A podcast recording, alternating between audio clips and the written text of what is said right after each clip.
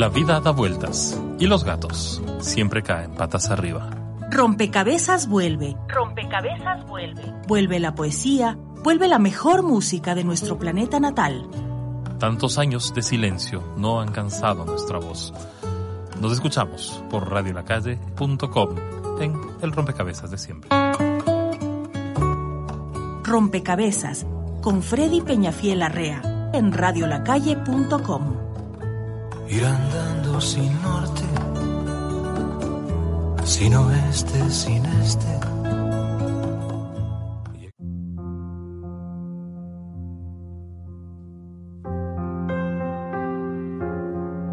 Salenas, Salenas, Cronopio, Cronopio, muy buenas noches, bienvenidos y bienvenidas a su rompecabezas de esta noche. Si no nos falla la memoria y el control, hoy día es jueves 13 de agosto del año 2020. Yo soy Freddy Peñafiel Array y estaré con ustedes hasta las 9 de la noche, 21 horas, como todos los jueves, en este espacio dedicado a la poesía, a la literatura, al teatro, al arte, y hablar un poquito de editorializar un poquito sobre lo que pasa en este extraño mundo en el que estamos viviendo. Faltan 283 días para que sea el 24 de mayo del año 2021, lo que nos parece que siempre es también una, o sea, es una extraordinaria noticia que falten 283 días. Sería es mucho más festejable cuando falten uno o dos días, pero bueno, todavía nos toca aguantarnos un poquito esta extraña este extraño país en el que estamos viviendo y que a veces se parece más un paisaje y a veces se parece más a algo mucho más tétrico y como una película de, de mafiosos, una política de mafiosos en las que de pronto muere gente en las cárceles, cosa que por supuesto no debería suceder. De pronto la policía entra con los medios de comunicación a las 6 de la mañana a detener a una persona en calzoncillos, cosa que por estética no debería suceder, digamos, que lo detengan y que lo filmen, porque no lo transmitan. Ahora ya sabemos que el expresidente duerme con calzoncillos que parecían de seda, digamos, pero bueno, eso ya son detalles en los que no vamos a ahondar. Pero por supuesto, además, todos sabíamos que esa era una, ¿cómo lo llamaríamos para ser, para ser educaditos? Un tongo, porque resulta que el señor es de la tercera edad y esto significa que, que inmediatamente iba, iba a salir, ¿no es cierto? Entonces, eso, eso, es, eso es lo que tenemos. Y seguimos todavía en esta, en esta pandemia. Seguimos todavía en este encierro, todos, excepto el ministro de Salud, que se va a tomar solo a la playa, a un resort mientras acá en Quito en otras ciudades ya no hay ya no hay camas, ya no hay respiradores. El señor fue a respirar aire playero. Igual, para lo que hace aquí, que haga allá, digamos, da, da lo mismo. Se puede hacer nada aquí o hacer nada allá en la playa. En la playa se puede nadar incluso, que también es, es divertido, digamos. Y nosotros seguimos aquí todavía, estando pidiendo que nos cuidemos, que nos encerremos lo más posible, que no nos salgamos, que, que nos cuidemos. Solo depende, depende de nosotros, no depende de nadie más. Un fuerte abrazo para Alexander Cisneros, quien nos reporta ya sintonía, María Cecilia Ochoa, eh, Sofía Montenegro Villavicencio, la querida amiga Pilar Egues Guevara y Angélica Marcela, que están en sintonía de esta locura compartida de todas las noches, de todas las noches de los jueves, que se llama Rompecabezas. Esta noche es muy especial, esta noche estamos de fiesta. Vamos a, a, tener unos invitados de lujo, de lujísimo. Va a estar Patricio Estrella del Teatro Espada de Madera, del que yo me declaro absolutamente fan. Entonces hoy día vamos a contar un poquito de esta historia de la Espada de Madera, de los 30 años que están cumpliendo, de la obra de teatro que estrenan este fin de semana. Y hablar un poquito de teatro y hablar un poquito de cómo se vive también desde el teatro este misterioso encierro.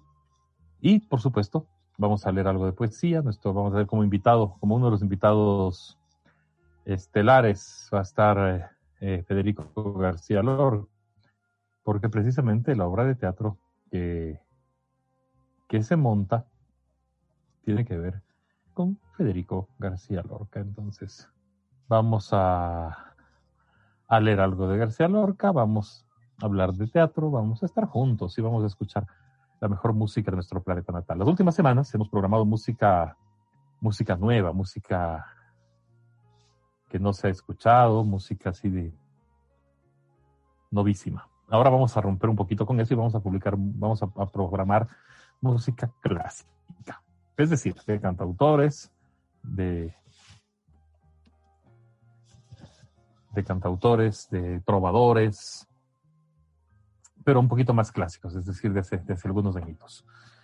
Eh, hemos trabajado este, esta semana una selección que estoy seguro que les va que les va a gustar. Además, hemos, como seguimos acá en el encierro y es nuestra última semana de vacaciones, porque ya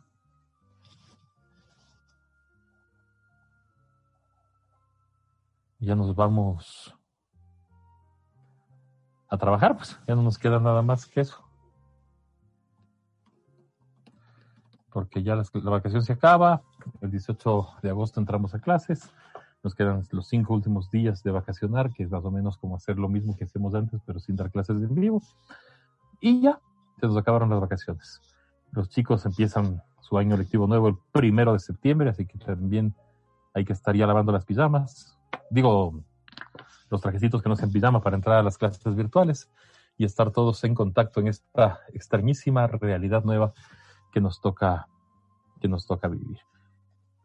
Juanito Portugal, bienvenido, muchas gracias, buenas noches. Esta realidad, vi, vi, unas fotos de Escocia, de un colegio en Escocia que estaban entrando los niños a clases, todos manteniendo esta, esta distancia y no sé, no sé, no sé, no, no se veía, no se veía como, como debería verse, no se veía bien. Me preocupa, me preocupa un poquito que ¿Qué va a pasar con nuestros jóvenes, con nuestros niños cuando empiecen a vivir esta, esta nueva realidad? ¿Qué será? Y aquí en el Ecuador, pues la realidad que, que hemos visto, ¿no es cierto? La Embajada de Israel diciendo que porque les matan israelíes en el, en el penal, el señor Bucarán diciendo que no tiene nada que ver, el señor Jacobito desaparecido, Dalo dando entrevistas en CNN diciendo que él no tiene nada que ver, que no ha vendido nada nunca, ni una hamburguesa, ni una prueba COVID y todos distraídos mientras el país sigue cayéndose a pedazos. Pero bueno, nos queda enfrentarlo desde lo que nos toca, desde el arte, desde la cultura, desde la resistencia. Y es así. Detrás del espejo mágico, Marquito Bolaños, con las teclas, los botoncitos, las llamadas y despertándome cuando me quedo dormido antes de entrar. Santiago Aguilar Morán, que también debe estar oyendo el programa en algún lado, porque así tiene que ser, pues si no oye, ¿quién, quién nos oye? Un abrazo a Danilo Lor, eh, SRT Preciado, Cari CR, que también se están sumando a la sintonía de este programa. María Cecilia Ochoa nos puso una carita triste. ¿Qué le pasó? ¿Qué, qué será? Pues no se ponga triste. Igual seguimos, seguimos vivos y seguimos aquí al pie del cañón de todos los jueves. Vamos a empezar con música y luego venimos enseguidísima con nuestro invitado que ya está en la sala de espera. Espero que tomes un cafecito en su casa porque Acá no brindamos nada, somos algo así como, como tacañitos. Entonces, Marquito, vámonos con esta hermosísima canción. Esta canción es un poema de Rubén Martínez Villena. Él escribió el poema y la canción está musicalizada e interpretada por Silvio Rodríguez. Es uno de, las, de los momentos extraños porque Silvio normalmente no, no musicaliza, musicaliza muy poco, sino que más bien él se dedica a, a escribir sus propias letras y sus propias músicas y su propia música. Entonces, vamos con esto y empezamos así con toda la energía del universo. La pupila insomne de Rubén Martínez Villena, interpretado, musicalizado y demás por Silvio Rodríguez. Con eso y con toda la energía del universo, empezamos el rompecabezas nuestro de esta noche. Adelante, Barquito, suéltela.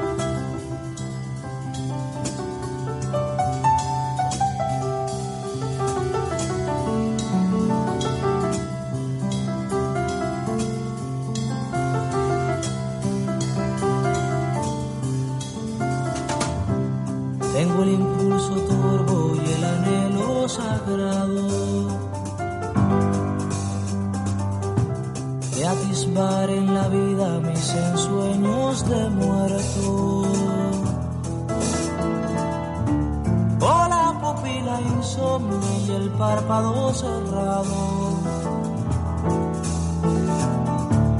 Ya dormiré mañana con el párpado abierto. Oh mi ensueño, mi ensueño, vanamente me exaltas. Oh el inútil empeño por subir donde subes.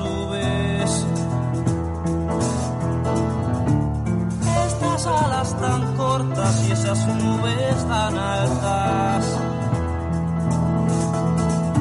Y estas alas queriendo conquistar esas nubes.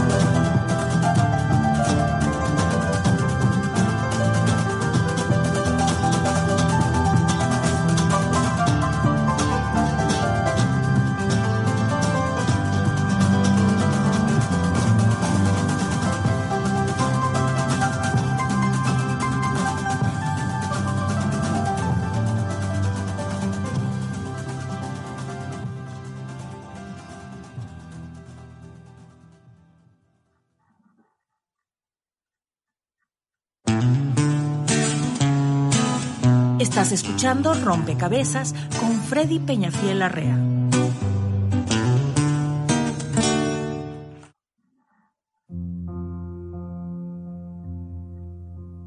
Seguimos en Rompecabezas por www.radiolacalle.com. Estos son los momentos de quiebre porque ya, ahí estamos. Muy bien. A ver, ¿qué más? Sí, listo. Seguimos en Rompecabezas por www.radiolacalle.com. Me fui a traer la lamparita para ver que se aclare un poco la señal porque estaba un poco oscuro y obtuso. Y me puse camisa limpia y nueva para la entrevista de esta noche. No es así nomás. Bueno, no es nueva, pero está limpia. Eso ya es un avance. Debo confesar que estaba con otra camisa para la entrevista, pero me olvidé un chocolate en el bolsillo y se derritió y fue todo un desastre. Entonces me manché yo, se manchó el teléfono y todo lo demás. Esto es Rompecabezas, un programa que busca compartir con ustedes un espacio de música, de, tertulia, de conversación. Y hoy noche estamos de fiesta, por eso me puse la camisa limpia, porque estamos festejando, vamos a festejar junto a la espada de madera sus 30 años de estar al aire, o de estar en la tierra más bien, porque no, no vuelan mucho. Muy buenas noches, eh, Patricio, bienvenido. Hola, Freddy, ¿cómo estás? Aquí contento. Eh, se cortó la señal, se, se, cortó el micrófono, se cortó el micrófono. Se apagó el micrófono, no, no te escucho. Mm, yo te lo ahí, sí, ahí.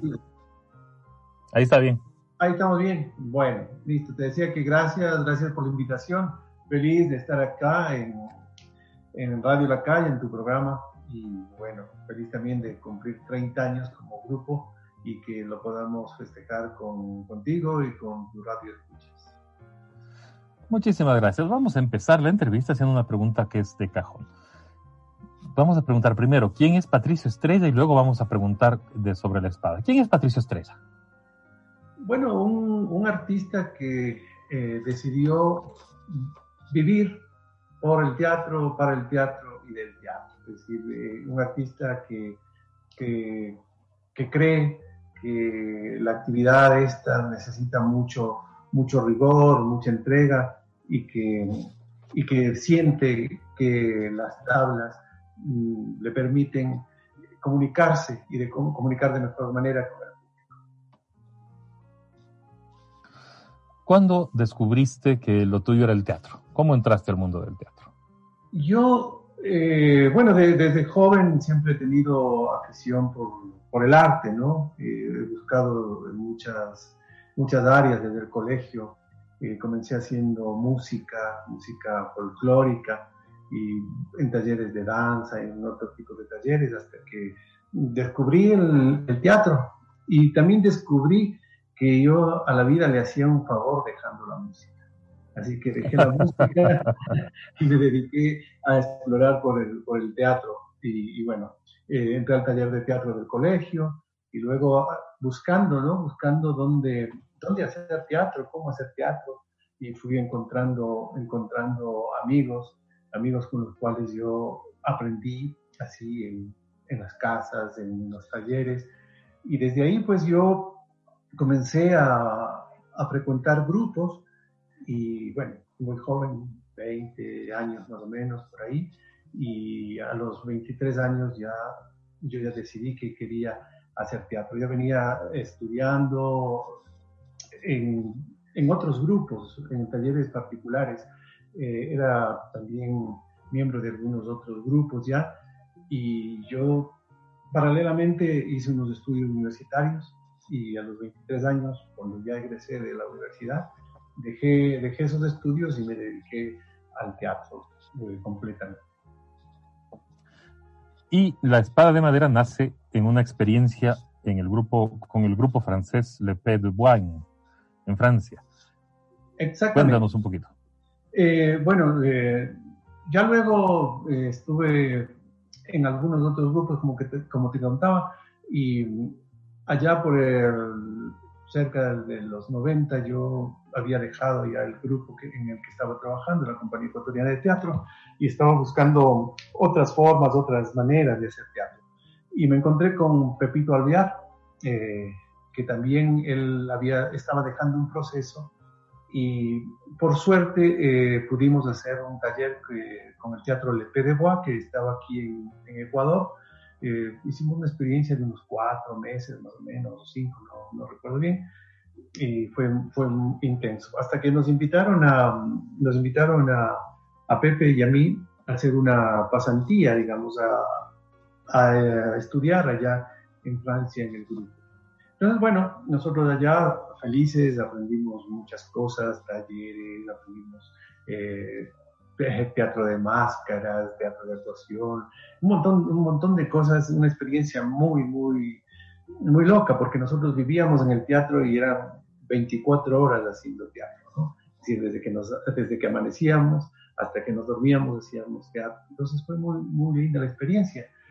Y, y luego de, de hacer algunos montajes con el grupo. Eh, eran montajes clásicos, ¿no? Nosotros le dijimos al director, mira, nosotros quisiéramos hacer algo latino, algo más latino, menos, eh, menos clásico, etcétera, etcétera. Y nos dicen, bueno, entonces, ¿qué quieren hacer? Y no sabíamos ni siquiera qué queríamos hacer. Entonces, eh, él mismo trajo unos escritos que había tenido de Juan Montalvo, cinco obras que tiene Juan Montalvo, entre ellas El Dictador. Entonces lo, que él nos dijo, bueno, si ustedes quieren hacer teatro latino, hagan teatro latino, váyanse de aquí a, un, al frente del, teatro, del complejo teatral, había una sala de ensayo, dice, esa les doy para ustedes, yo me voy con mis franceses a hacer teatro clásico. Entonces, bueno, él estaba eh, ahí en, en, los teatros y tal, y nosotros trabajando con Freddy Rojas, que es un actor eh, ecuatoriano que vive ya muchos años en, Francia, es muy reconocido, eh, con Pepito Alvear y con dos compañeros más, un, árabe que se nos coló y un, y un español. Entonces estamos trabajando felices y hacíamos y salíamos vestidos así a, almorzar, a, a, cenar y nos volvíamos a, a trabajar y los, el grupo francés hacía lo mismo, ¿no? Con sus vestuarios clásicos y tal, salíamos de ensayo, nos encontrábamos. Y al director le dio tanta curiosidad que quería venir a ver nuestros ensayos.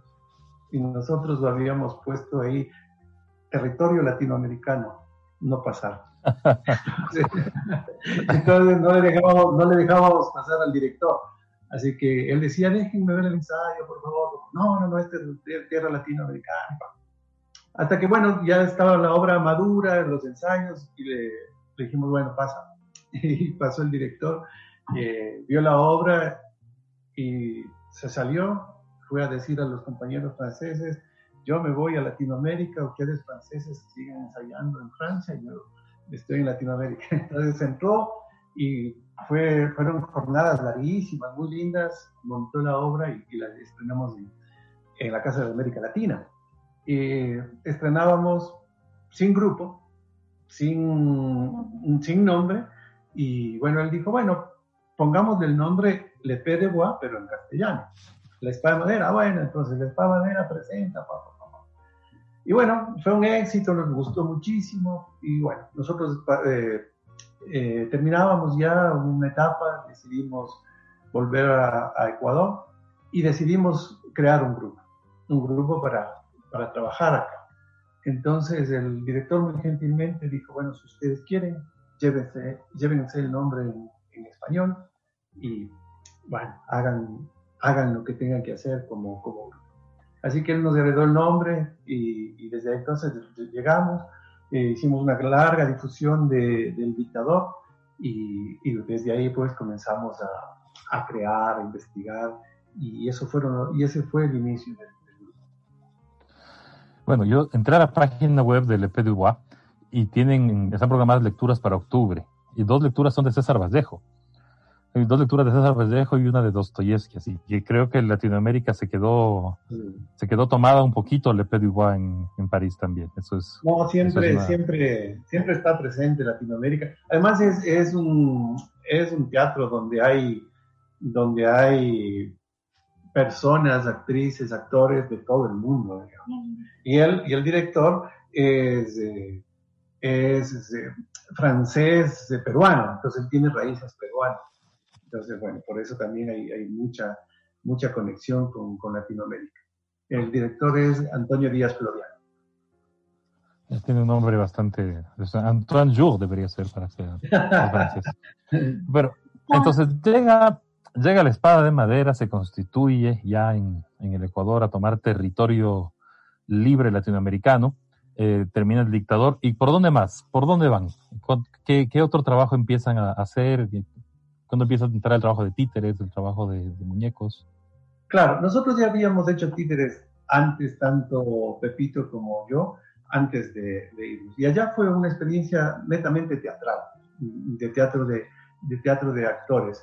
Eh, entonces, eh, yo me quedé con, esa, con esas ganitas de seguir haciendo títeres, entonces fuimos, fuimos eh, como retomando la, el teatro de títeres. Entonces yo, yo ahí saqué, porque veníamos de, de otro país, nosotros ya acá no teníamos grupo, no teníamos nada, y además era muy difícil vivir del teatro. Nosotros no teníamos otra profesión que esta, y lo que hice fue crear una obra para subsistir, una obra de combate. Y, creé El Tío Carachos. ¿no? Fue un monólogo que, que, lo hice y desde entonces, pues hasta ahora ese monólogo ah, sigue dando funciones.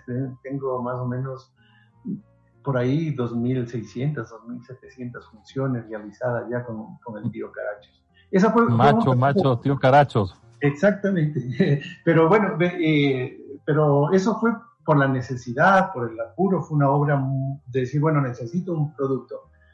Y, claro, fue, fue, una obra bendecida, fue la que eh, me ha dado, me ha dado de comer y, y ha abierto caminos para el grupo también para las otras obras.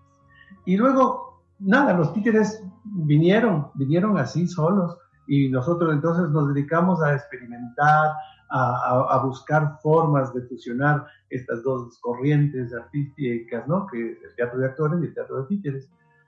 Y, hicimos como grupo ya eh, una obra Arlequín Servidor de los Patrones, que fue la primera obra que creamos en, como grupo acá en, ya en Ecuador. Y era una fusión de teatro y títeres. Y era una fusión interesante, un experimento interesante de, de la comedia del arte, ¿no es cierto?, que es Arlequín servidor de, los dos patrones, y las fiestas populares latinoamericanas. Entonces, el Arlequín era un danzante del norte, ¿no es cierto? Entonces, habían personajes eh, típicos de, de, las fiestas de San Pedro, de las fiestas de, del norte de la serranía. Entonces, fue, un trabajo interesante y desde ahí, pues, comenzamos a fusionar estas dos técnicas y la mayoría de obras pues han, sido, pues, han sido de, eh, marcadas tanto por el teatro como por los títeres. Hay algunas que, que, son teatro de actores solamente y hay otras que son solo títeres u objetos y la mayoría pues hay esta fusión, que es una característica de la espada madera. Bueno, debo confesar que cuando había agosto, mes de las artes, no me acuerdo en qué alcaldía, y el tío Caracho se presentaba los domingos de peatonización del centro histórico.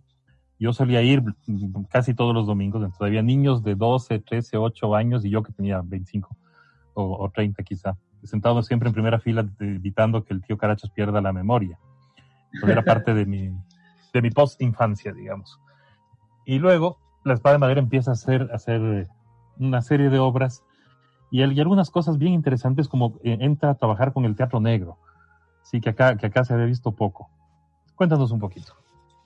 Sí, nosotros, eh, por esta curiosidad misma, ¿no? De, fusionar estas dos técnicas, eh, hicimos estudios, estudios con otras compañías teatrales, con compañías de títeres, y ahí fuimos nosotros eh, haciéndonos de, de técnicas, ¿no es cierto? De técnicas que, que no habíamos experimentado y como tú dices, acá también no se había experimentado mucho.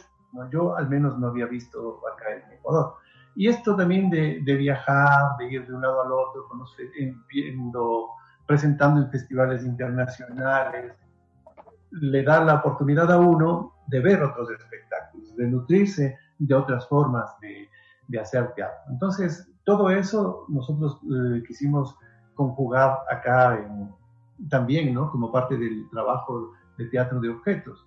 Y, claro, hicimos el, el, Principito, el Principito que, que es una mezcla de, de actores, eh, hay máscaras, hay una variedad de técnicas de títeres, hay títeres de guante, títeres bocones, y, y ahí utilizamos el teatro, el teatro negro, más que teatro negro, usamos el teatro de luz negra nosotros ese espectáculo. Entonces, este, esta técnica es eh, el ocultamiento del actor, básicamente, ¿no? En una cámara negra, por eso se llama teatro negro, en una cámara negra y los actores o intérpretes eh, vestidos totalmente de negro, con capuchas negras, y solamente el reflejo de la luz va hacia los objetos. y mágicamente los, aparecen solo los objetos en escena.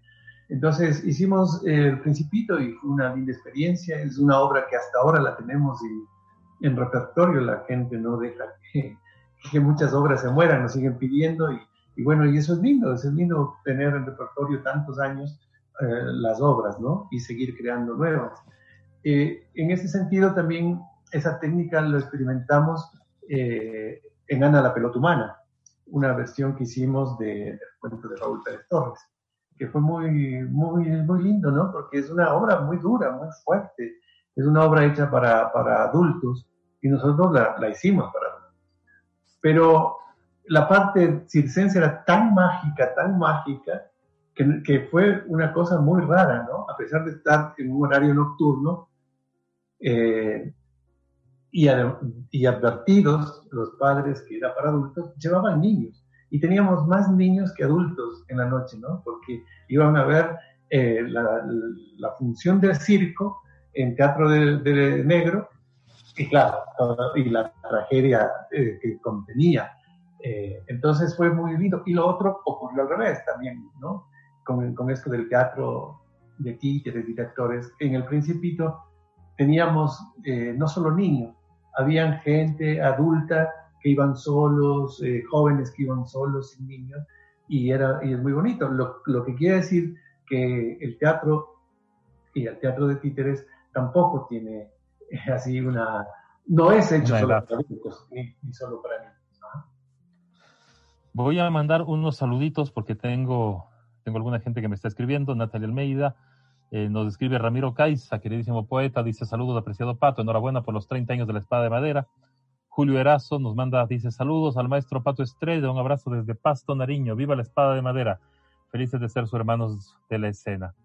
Y por acá tengo también eh, un par de algunos escritos, Santiago Aguilar Morán, que se conectó a Casi la Rea, que es mi mamita, así le mandamos un fuerte abrazo. María Verónica Chávez Camargo, también un abrazo fuerte. Vero CM, Javier Díaz, Danilo Olor, Freddy León, Norma Beatriz Morelo, Miguel Wong, Jorge Edison Napa, que están en sintonía del programa y eso está, y eso nos pone contentos. Vamos a hacer un, el anuncio de la obra de teatro, de lo que están haciendo para festejar. Quiero que la gente, después seguimos hablando de la historia de la espada, pero quiero que la gente sepa que este festejo de los 30 años tiene eh, lugar, es decir, hay una obra de teatro que se estrena el día sábado 15 de agosto a las 20 horas. Cuéntanos, Pato, ¿de qué se trata?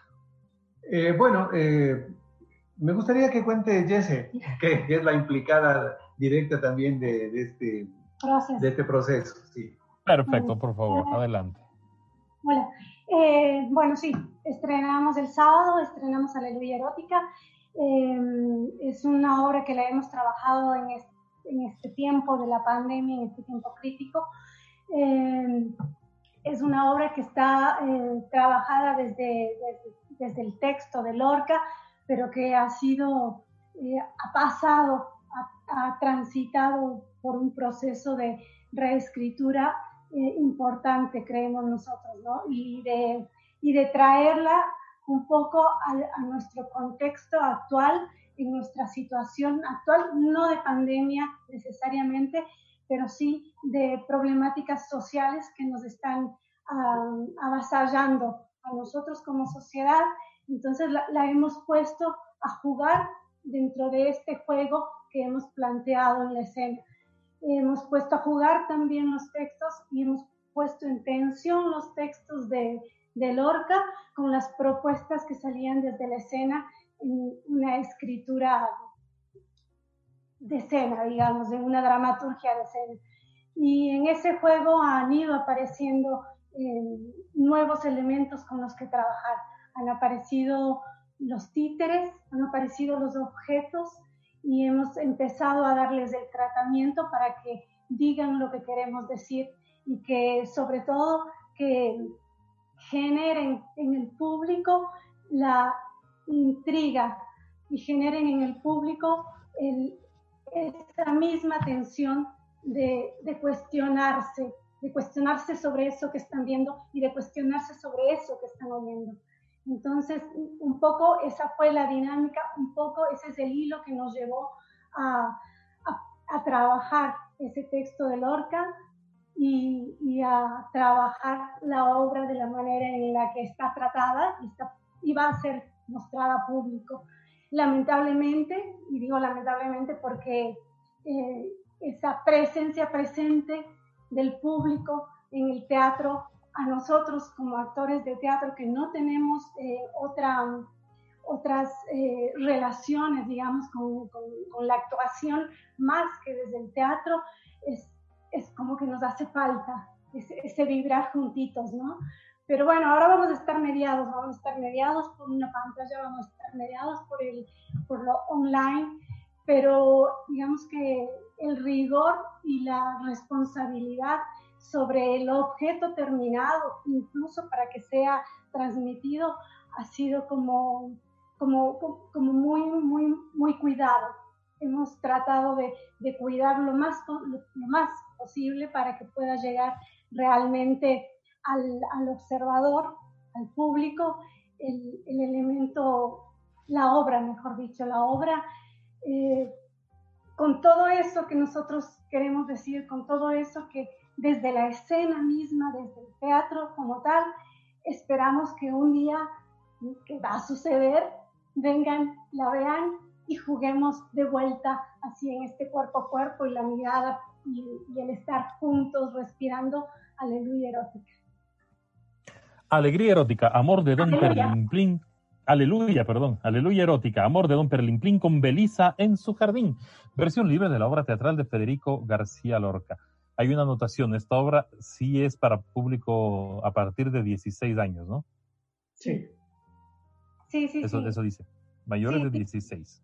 Sí, es como mm, creíamos, creemos que si bien, digamos, como decía antes el pato, esto de que los títeres irrumpen en cualquier, en cualquier rango etario, pero el tratamiento que uno le puede dar a los elementos en escena pueden ser bastante sugestivos y el tratamiento que uno le puede dar al mismo cuerpo de uno como actor y como actriz en escena puede generar otras lecturas y, puede también, y tiene, y, y, está en pleno derecho de apelar a otras instancias que no son solo las racionales, ¿no? sino las emocionales.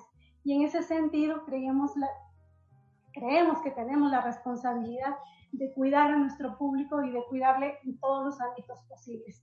Y es parte de eso, de esa responsabilidad que nosotros tomamos, que, que pedíamos y, pusimos esto de que la obra es para personas mayores de 16 años, que ese es nuestro rango etario que consideramos es el óptimo, y, y, si, y con acompañamiento de un adulto responsable, mejor que la charla continúe en casa, digamos, que, la, este, este convivio, este acto teatral continúe en casa y que, y que, y que se hable de ello.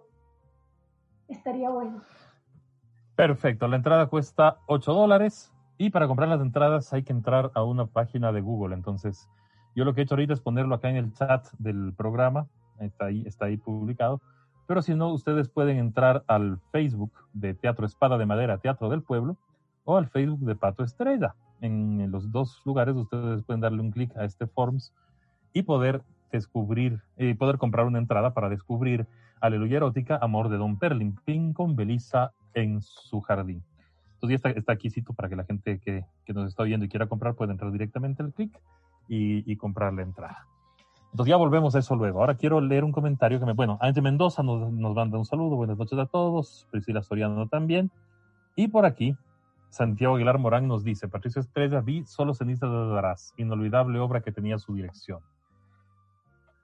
Te lo digo, patitas con el corazón en la mano, decía, y solo cenizas de Darás. Yo la vi como 40 veces también, debo decir en honor a la verdad, que las últimas veces ya solo la veía para ver en qué momento se equivocaban, porque ella me sabía de memoria el diálogo. Cuéntanos un poquito de, del Solo Cenizas. Sí, fue, fue muy, muy emotiva esa obra, la hicimos con mucho, mucho, mucho cariño, mucha dedicación. Nos llevó mucho tiempo crear la obra y, bueno, eh, ya habíamos hecho una, un acercamiento a la escritura, a la literatura de Raúl Pérez Torres, como te conté con Gana la pelota humana. Y luego, bueno, vino el cuento, este cuento tan laureado que fue, que ganado dos premios, eh, así que, que nada, lo, leí y me gustó,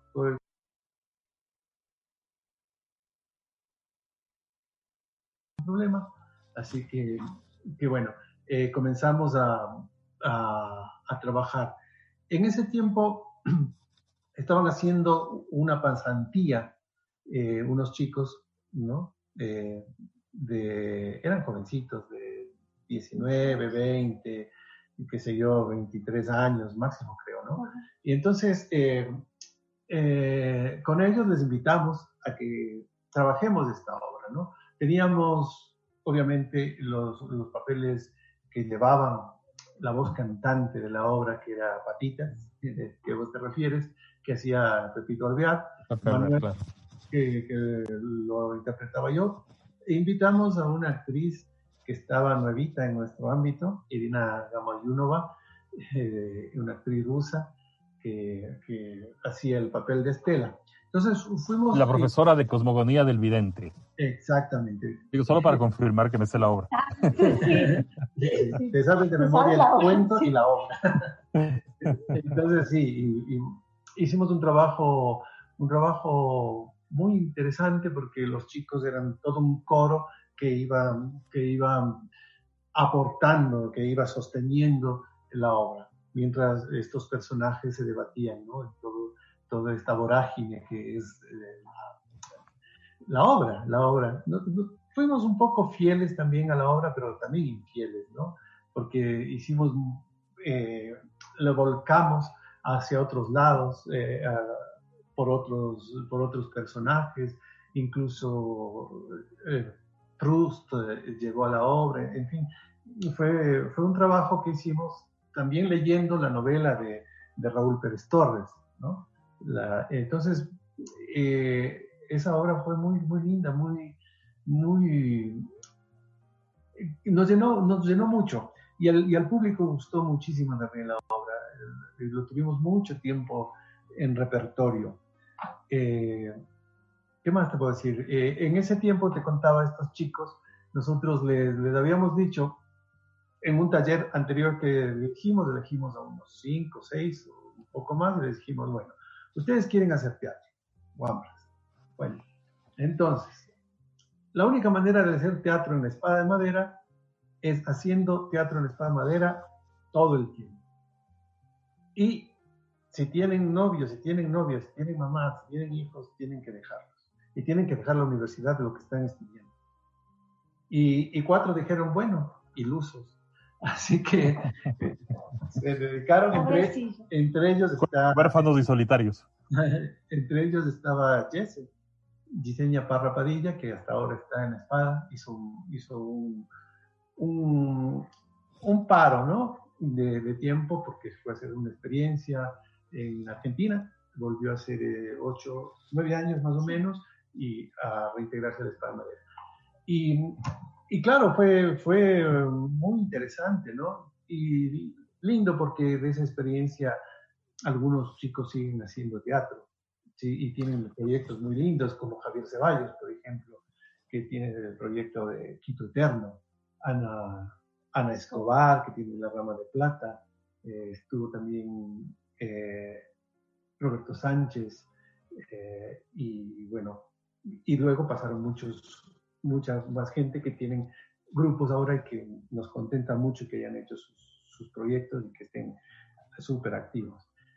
E esa fue por, por, ahí va mi, por, por, ahí va mi pregunta por ese camino. Yo quería saber, Giseña, ¿cuándo se integra a la, a la espada? Ya, pero ya me ganaste la pregunta.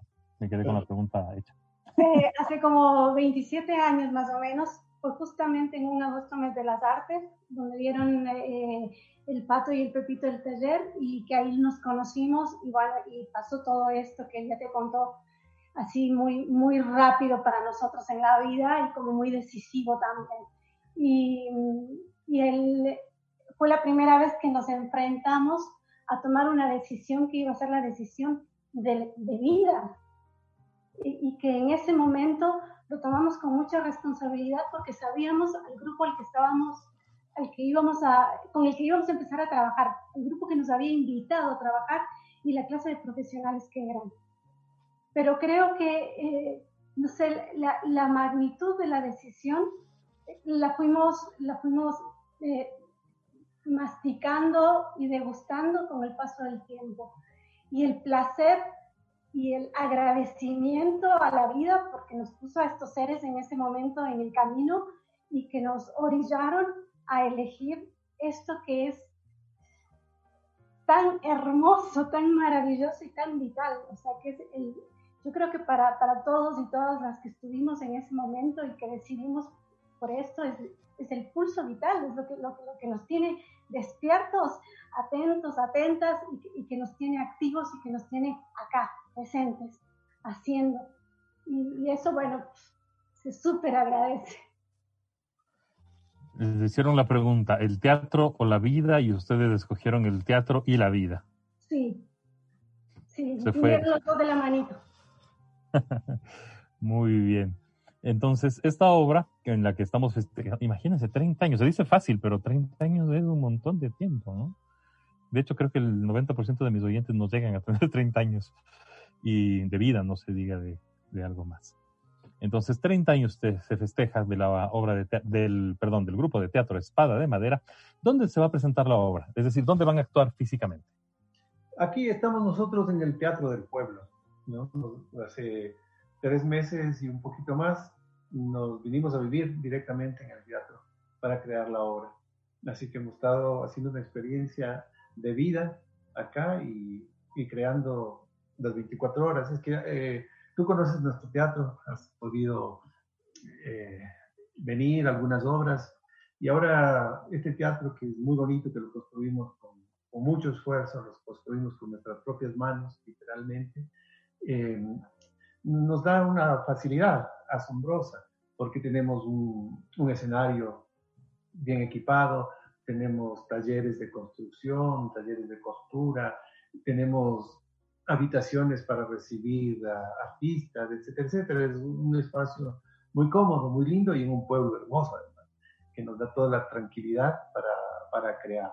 Así que aquí eh, hicimos la obra, creamos, hicimos los vestuarios, los objetos, eh, las máscaras, todo, todo lo construimos acá y los vamos a estrenar acá en, en el teatro. Así que nosotros vamos a esperar al público, por ahora, como decía la Jessie, en, a través de la virtualidad.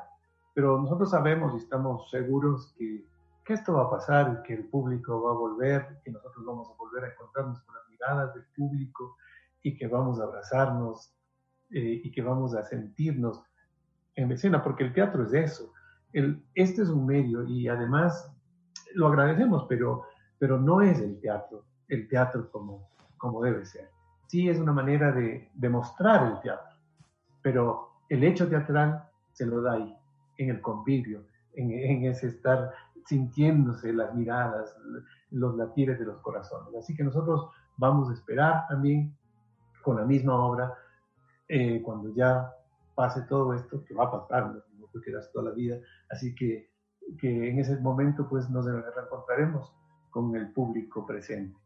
Ahora lo vamos a hacer por este medio, ahí en nuestra sala, y, y bueno, eh, estamos trabajando esta transmisión, vamos a trabajar con, con Quito Eterno, ¿no? hemos hecho una alianza, así que ellos son los hospedadores y la gente que está manejando toda la parte técnica.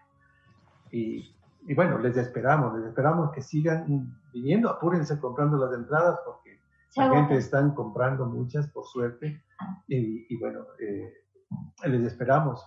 Métanse, como decía nuestro querido Freddy, a nuestra página, Teatro del Pueblo, Espada Madera, a, mi Facebook, Cuatro Estrellas, o pueden llamarnos a un celular, que es el 09 99 46 56 14 y ahí les daremos por WhatsApp toda la información o si sí, pueden consultar también a Quito Eterno.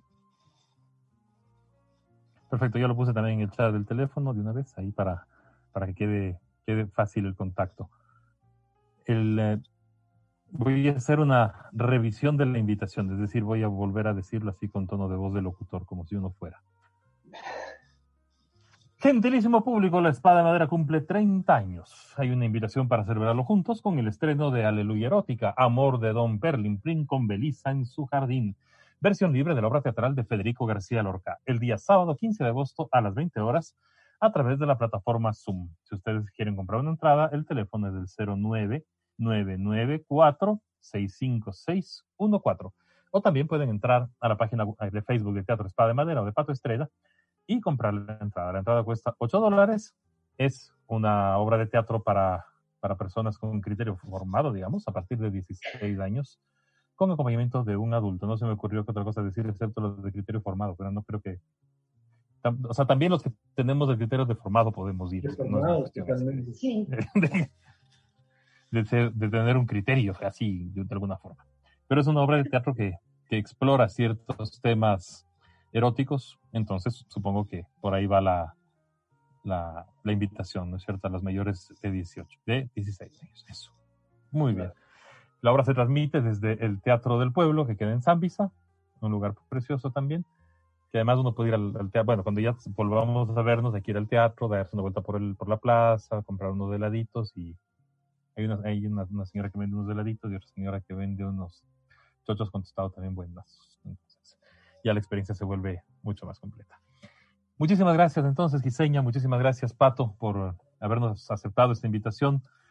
Eh, yo como igual sigo siendo un tipo extraño, en la madrugada estaba googleando, viendo, viendo hace dos semanas, fue, el Facebook que va a ver, que vamos a... Y ¡pah! me apareció la publicación, entonces le mandé un mensaje a Pato por Facebook a las tres y media de la mañana más o menos, en el que le decía, me encantaría tenerte en el, en el programa en 15 días para poder festejar. Así que para mí es un enorme honor que, hayan podido venir. Bueno, no se movieron mucho, están ahí mismo en el teatro, pero que hayan podido venir de manera virtual para acompañarnos, para compartir con nuestros amigos oyentes y para decir algo que es muy importante, que viva el teatro, que viva el arte, que viva la posibilidad de entender que el mundo se puede sostener gran parte en, gracias al arte. En estos tiempos de encierro, de, cuarentena y de, y de sufrimiento, sin el arte, esto hubiera sido mucho más insoportable. Entonces eso hay que agradecer muchísimo a quienes hacen arte, quienes hacen música, eh, teatro, cine, literatura, que nos han sostenido de alguna manera.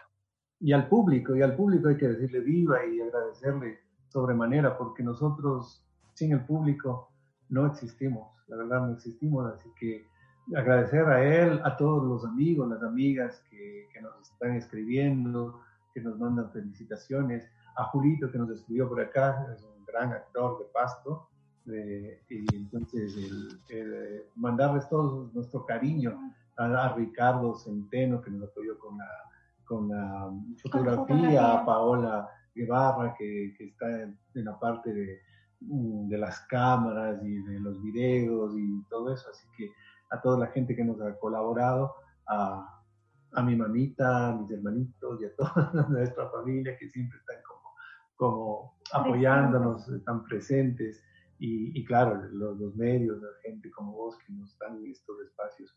Felices, felices de, de estar aquí, eh, cumpliendo años y, y como, sí, se dice, como decía, fácil, pero sí han pasado, ha pasado agua, mucha agua sobre, eh, bajo el puente, así que, que nosotros estamos enteritos, con ganas de seguir trabajando, no nos, no nos hemos bajado del escenario nunca, estamos creando siempre, girando siempre por donde tengamos que estar, aquí, allá, fuera del país, eh, llevando nuestro trabajo. Así que nosotros vamos a seguir, vamos a seguir, hasta como digo, hasta que nos reencontremos otra vez eh, frente a frente.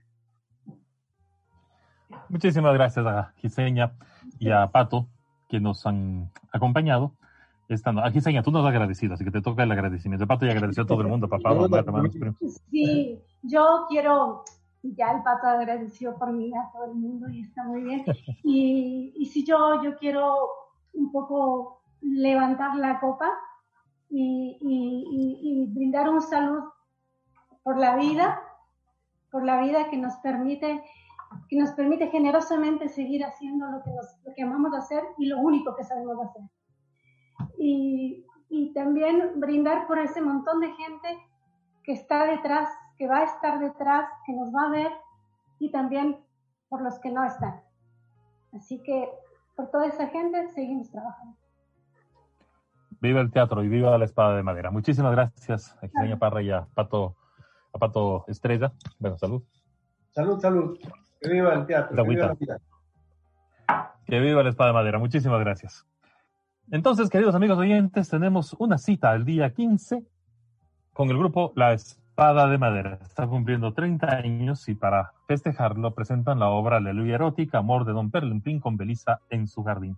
Versión libre de la obra teatral de Federico García Lorca. Este día sábado 15, es decir, pasado mañana, a las 20 horas 8 de la noche por Zoom. Para comprar las entradas hay una, un Google Form que está puesto en el chat del, del, del, del programa o pueden entrar a la página web de Facebook del Teatro Espada de Madera, Teatro del Pueblo o de Pato Estrella.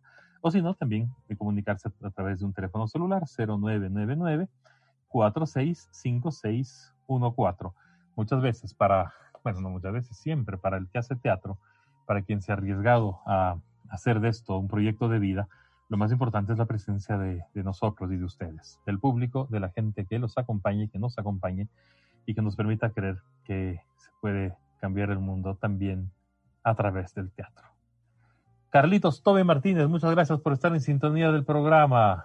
Queridísimo Carlito, él se dedica a hacer música. Eulalia Cornejo, eh, Pilar Egues Guevara, Paola Lor Guevara también. Eh, muchas gracias por estar en sintonía. Paulina Peña Fiel, que es mi ñaña, muchas gracias por estar en sintonía. Lucrecia Maldonado, bienvenida Lucre, muchas gracias por escucharnos. Daniel Montenegro, a quien no me acuerdo si ya saludamos y si no le saludamos en este momento. Muchas gracias por haber mantenido una audiencia bastante, bastante interesante, un público bastante interesante de esta entrevista a Patricio Espreda. Yo estoy muy, muy contento de haber podido, de haber podido tenerlos, de haber podido tener a Giseña, a Patricio, en este, en este pequeño espacio. Hace 20 años, cuando el programa de Rompecabezas nacía, eh, por supuesto lo invitaba también muy a menudo y debo reconocer realmente que la obra Solo ceniza de Darás la vi unas 4.500 veces se presentaba una de las temporadas, fue en el Teatro Fénix, que daba en la 6 de diciembre. Después fue una iglesia evangélica y algo más, ahí al lado del banco que tiene nombre de montaña. Eh, sí, me acuerdo que tengo la imagen clarísima de haber estado sentado ahí esperando que, que, empiece, que empiece la obra. Para que vean que la memoria, no, o sea, ha pasado el tiempo, pero seguimos todavía con la memoria. Eh, Marquito, yo no sé qué hacer ahorita porque debería mandar una canción, pero además debemos mandar un, un tema de noticias. Entonces, eh, le vamos a decir una cosa al Marquito. Vamos a mandar un cortecito, las noticias, y regresamos conmigo para mandar la siguiente canción. ¿Listo? Entonces, Marquito, vamos con un corte, noticia, y volvemos conmigo. Esto es Rompecabezas por www.radiolacalle.com, todos los jueves. Listo, Marquito, con usted. ¿Sabías que por una suscripción de solo 4 dólares al mes puedes formar parte de la comunidad de Radio La Calle? Con tu aporte, además de recibir información responsable, recibirás un kit de Radio La Calle. Llámanos al 250-2371 o escríbenos a nuestras redes sociales. Radio La Calle cuenta contigo.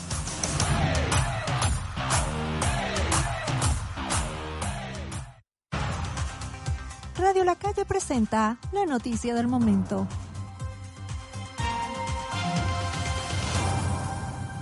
Siendo las 20 horas, les contamos que la izquierda democrática no se vinculará con la revolución ciudadana para las próximas elecciones presidenciales de 2021, advirtió este jueves la expresidenta del Partido Izquierda Democrática, Vilma Andrade, que mencionó el correísmo tuvo fuerza en su momento, pero esta tienda política ha desaprovechado su representación para desprestigiar a sus adversarios. Para la izquierda democrática, en cambio, se trata de la lucha contra la corrupción desde una posición crítica. Escuchemos sus declaraciones. Debo decirle tácitamente, de manera directa, con el correísmo nosotros no vamos. Si el partido nació en, en los años 70 para luchar contra la dictadura, esta refundación nació justamente para luchar por la justicia social, por la libertad, por valores y principios que desgraciadamente se habían perdido o se habían menoscabado en el correísmo. Entonces, nosotros eh, señalamos claramente en esa alianza no estaremos. De acuerdo con Vilma Andrade, el partido político tiene su candidato presidencial, pero también podrían asumir el diálogo con otras tiendas políticas. Reportó para Radio La Calle Juan Carlos Cabezas.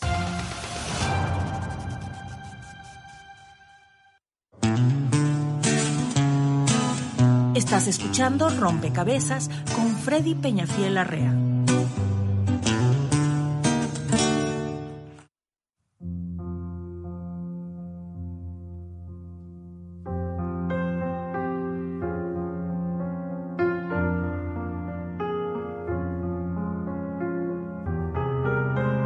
Seguimos en rompecabezas, perdón Marquito, me distraje porque me quedé, me quedé oyendo el la noticia, pues me quedé oyendo la noticia de, de la izquierda democrática. Ahora todos nos preguntamos qué será la izquierda democrática. Es decir, digamos, es un partido que gobernó el siglo pasado y ya. Y luego ya malas, malas memorias. Esto es Rompecabezas por www.radiolacalle.com. Un fuerte abrazo a Juan Carlos Cabezas, quien acaba de presentar la noticia del momento. Fernando Moncayo, buenas noches, bienvenido. Gracias por estar en sintonía de este programa. Hoy día, como lo hemos hecho casi durante las últimas semanas, hemos invitado al teatro. Nosotros pensamos que en estos momentos de, encierro, de... Dice que la banda de internet está muy baja, le tenemos que cargar un poquito eso. A ver si funciona un poco mejor. En estas temporadas de encierro, de pandemia, en la que no podemos salir, el eh, contacto con el arte, con la cultura, nos, nos sostiene. Y, y en este caso, con el teatro. Así que ojalá podamos ir todos a, virtualmente, pues a Zambisa, el día sábado, a mirar esta obra de teatro de Federico García Lorca. Esta versión libre, esta interpretación libre de esta obra de teatro. La obra de teatro es Amor de Don Perlimplín con Belisa en su jardín. Es una obra dramática corta de las obras breves de García Lorca, escrita en 1933. Y lo que vamos a encontrar nosotros que es que el protagonista, un hombre anciano que no conocía el amor, se enamora de una joven con la que se casó por la fuerza. Sin embargo, ella se enamora de otro hombre. Esta es la, trama central de Amor de Don Perlimplín con Belisa en su jardín y la interpretación de la espada de madera que nos anuncia eh, cosas distintas e interesantes. Aleluya erótica. Amor de Don Perlimplín con Belisa en su jardín. Y estoy muy interesado. Eso es pasado mañana. Así que vamos a, vamos a ver si hacemos la compra de la entrada ya mismo para poder estar escuchando, viendo el teatro, yendo al Teatro del Pueblo, allá en la queridísima Zambisa, aunque sea de manera virtual. Por ahora. Es decir, poco a poco, vamos, vamos, poco a poco. Un abrazo también para Wendy Jiménez, quien está, que ha retransmitido, ¿cómo se llama esto? Que ha republicado, retuiteado, retransmitido, algo así en las redes sociales, la transmisión de este programa. Y nosotros seguimos, nosotros seguimos. Esta vez vamos a poner algo de música y luego regresamos con poesía, música y algún que otro comentario. Esta vez vámonos a Cuba. Vamos a escuchar la voz de un cantautor extraordinario que se llama Axel Milanés. Y les voy a pedir que presten muchísima atención a esta canción. Se llama Para Imaginarte. Esto es Rompecabezas por www.radiolacalle.com en la dirección correcta. Suelta Marquito.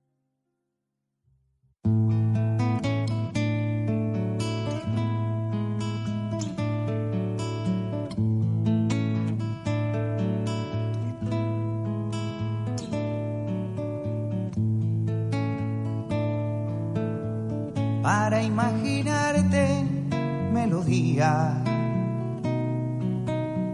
Cuando se le antoje a tu misterio. Para enamorarme sin remedio. Para enamorarte sin mentiras. No quiero que limpies mis heridas soluciones mis abismos. Solo me hace bien, si no es mucho pedir, tu piel, tu luz, tu dar y tu sentir.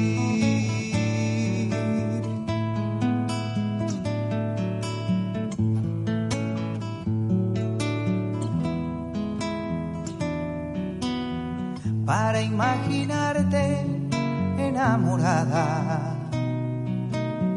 y salvar mis ojos en tu aliento de esta multitud de desencuentros donde la ilusión no vale nada. No quiero mi voz en tu garganta, ni que le hagas trampas a tu egoísmo. Solo me hace bien si no es mucho pedir tu piel, tu luz, tu dar y tu sentir.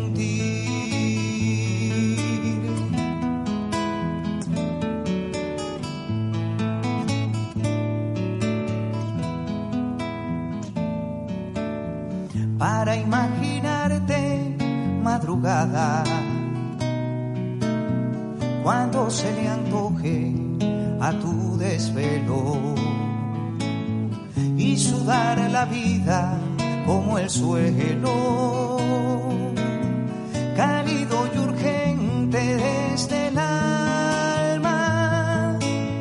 No quiero que violes tus andanzas, ni que pongas todo tu destino. Solo me hace bien es mucho pedir tu piel, tu luz, tu dar y tu sentir. Solo me hace bien si no es mucho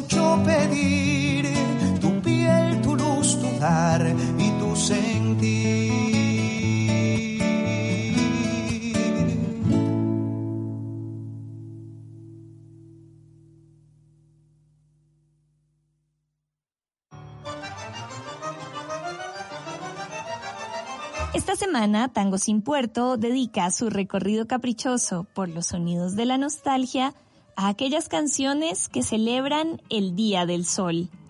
Bendito sea el domingo. Mañana es domingo, deja que me lave despacito mamá, con jabón de olor. Plánchame el pañuelo, pa' lucir al cuello, sacudime el traje que me dio el doctor. Escuchamos al dueto Magaldi Noda interpretando esta tonada de 1932 titulada Mañana es domingo. Los espero el próximo jueves a las 21 horas a través de www.radiolacalle.com. Nos encontramos. Chao. Ojos de fuego que no atiende el ruego de mi corazón. Chungana serrana, color de manzana pintada con sol. Te entrego mi suerte por un beso fuerte de tu hocico en flor.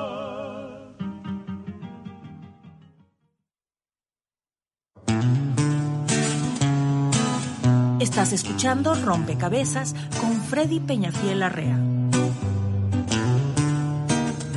Qué ganas de llamarme domingo que tengo, decía un poeta. Y hoy día, eh, después del programa, bendito sea el domingo. Tangos que hablan sobre el día domingo. Qué maravilla, ¿no? Este programa que, que me encanta, Tangos sin puerto. Pero hoy vamos a invitar, ya que la obra de teatro va a ser la obra de teatro que hemos promocionado de la espada de madera, se refiere a una obra original de Federico García Lorca, pues vamos a leer algo de su obra, de sus poemas también. Quiero llorar mi pena y te lo digo, vamos a ver cómo nos va. Son las 8 de la noche con 10 minutos, jueves 13 de agosto del año 2020, última semana de vacaciones de los profes. Así que queridos profes, este programa también se los dedicamos a ustedes que la gente no sabe todo lo que trabaja un profe, incluso en esta cuarentena. Como ahora no hemos podido hacer nada en vacaciones, sino estar en casa, el 90% de nosotros lo que hemos hecho es preparar las clases futuras. Es decir, dar clases a distancia, dar clases sin el contacto presencial es tan complicado y hemos tenido que estar trabajando y preparando las clases, preparando los contenidos, investigando y viendo cosas. Así que un fuerte abrazo a todos los profes de la Sierra y la Amazonía que empiezan ya a trabajar el 18 de agosto. Y un abrazo inmensísimo a los profes de la costa que también están trabajando y trabajando mucho. Ver, el trabajo del profe siempre es un trabajo complicado y ahora a distancia, aunque no estemos ocho horas de clase literalmente parados delante de nuestros alumnos, es también un trabajo, un trabajo muy complicado. Entonces, un fuerte abrazo para todos los profes, de parte de este señor que hace un programa de radio y que básicamente es un profe, porque eso somos. Federico García Lorca, quiero llorar mi pena y te lo digo, para que tú me quieras y me llores. En un anochecer de ruiseñores, con un puñal, con besos y contigo. Quiero matar al único testigo para el asesinato de mis flores y convertir mi llanto y mis sudores en eterno montón de duro trigo. Que no se acabe nunca la madeja del te quiero me quiere siempre ardida, con decrépito sol y luna vieja, que lo que me des y no te pida será para la muerte que no deja mi sombra por la carne estremecida. Ópale. Federico García Lorca, gran poeta. Y esa musicalidad que tiene, esa, esa cosa tan, tan musical y que nos lleva a viajar en el sonido de las letras, en el sonido de las palabras. Veamos este otro. Hay voz secreta, se llama. Hay voz secreta del amor oscuro, hay balido sin lanas, hay herida, hay aguja de hiel, camelia hundida, hay corriente sin mar, ciudad sin muro, hay noche inmensa de perfil seguro, montaña celestial de angustia erguida, hay silencio sin fin, lirio maduro. Huye de mí, caliente voz de hielo, no me quieras perder en la maleza, donde sin fruto gimen carne y cielo. Deja el duro marfil de mi cabeza, piádate de mí, rompe mi duelo, que soy amor, que soy naturaleza. Upa, Federico García Lorca. Qué belleza. Es uno de mis poetas directos y favoritos. Cada canción es un remanso del amor, cada lucero un remanso del tiempo, un nudo del tiempo, y cada suspiro un remanso del grito. Esto es Rompecabezas por www.radiolacalle.com, el único espacio que da cabida a la poesía. Creo que, bueno, en la radio, en la radio comercial, no sé si tengamos un espacio para la poesía. Y en las radios virtuales, pues, por ahí hay mucha gente que está armando, que arma trabajos, que arma cosas poéticas y está muy bien. El Javier Oquendo, ese gran Quijote, ahora está haciendo entrevistas y presentaciones casi todos los días. Casi todos los días. Sí, esta mañana estuvo en una entrevista, fue, no me acuerdo si fue mañana si fue ayer, con Almudema Grandes. Así nomás. Ahorita está presentando un libro, en este momento está presentando un libro, o va a presentar un libro en un, en un momentito, El universo de los heraldos de Octavio Loyola. Lo va a presentar a través de la página de la página web de El Ángel Editor. Entonces sí, la gente que hace cosas, que mueve cosas, es la gente que conmueve y emociona y eso está muy bien. Mañana, si les interesa asistir a la, al espacio de lectura, de lectura de poesía, eh, mañana a las 9 de la noche, 21 horas, a través de la Facebook del Ángel Editor. Estarán Juan Camilo Le Penagos, de Colombia, María Luz Albuja, de Ecuador, Ali Calderón, de México, Sara Vanegas, de Ecuador, el querido amigo Hugo Francisco Rivella, desde Argentina, y la música de Javier Valencia, de Ecuador, en el espacio de Facebook del Ángel Editor. Es un espacio de lectura muy bonito, es un espacio de lectura en el que se hace, uno siente mucho la, la compañía de los poetas, es muy, muy bonito. El día de ayer, el día de ayer fue la entrevista que hizo Federico Díaz Granados desde Colombia, Javier Oquendo Troncoso desde Ecuador, a la gran escritora española Almudena Grandes. Lo pueden ustedes ver en el Facebook también del Ángel Editor, está ahí guardadito y grabadito. El viernes, poesía. Y seguimos. Bestatriz Kel, Bestatriz Kel nos, nos reporta también sintonía. Muchas gracias. Soraya Chasiguano también reporta la sintonía desde el pueblo Natahuela. Muchas gracias por estar acompañándonos en esta noche de rompecabezas. Vamos con algo de música. Como les dije, ahora nos vamos con música, con música no grabada en cuarentena, como ha sido la costumbre en los últimos días, los últimos programas, sino música un poquito más viejita. Él se llama Adrián Berazán. Ah, para que vean que estoy proponiendo cosas de, Verazaín, eso, como de ahí, de Adrián Verazaín. Estoy eh, proponiendo música nueva. Él se llama Adrián Verazaín, es un cantautor cubano y lo que vamos a escuchar es una hermosísima canción que se llama Todavía. Esto es Rompecabezas por www.radiolacalle.com. Suelta, Marquito.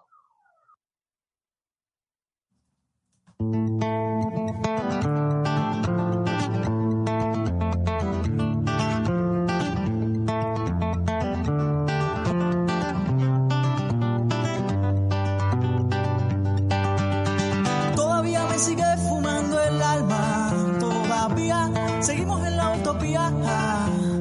Todavía pienso en ti cuando te vas y sigo así hasta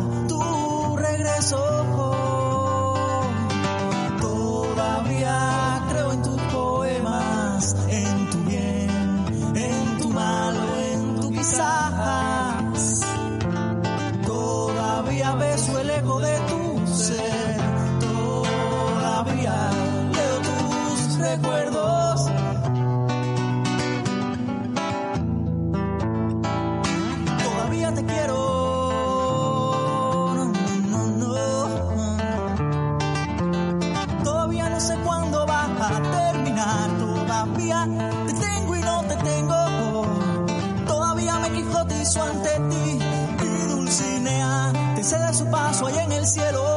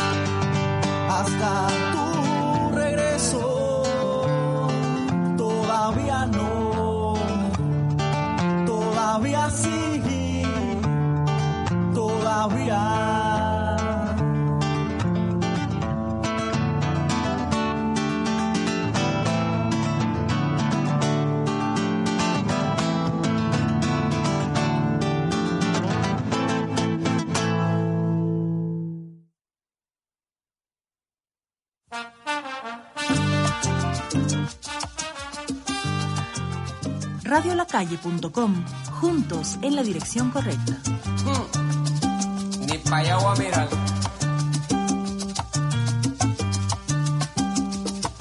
La calle es una selva de cemento y de fieras salvajes como no. Estás escuchando Rompecabezas con Freddy Peñafiel Arrea.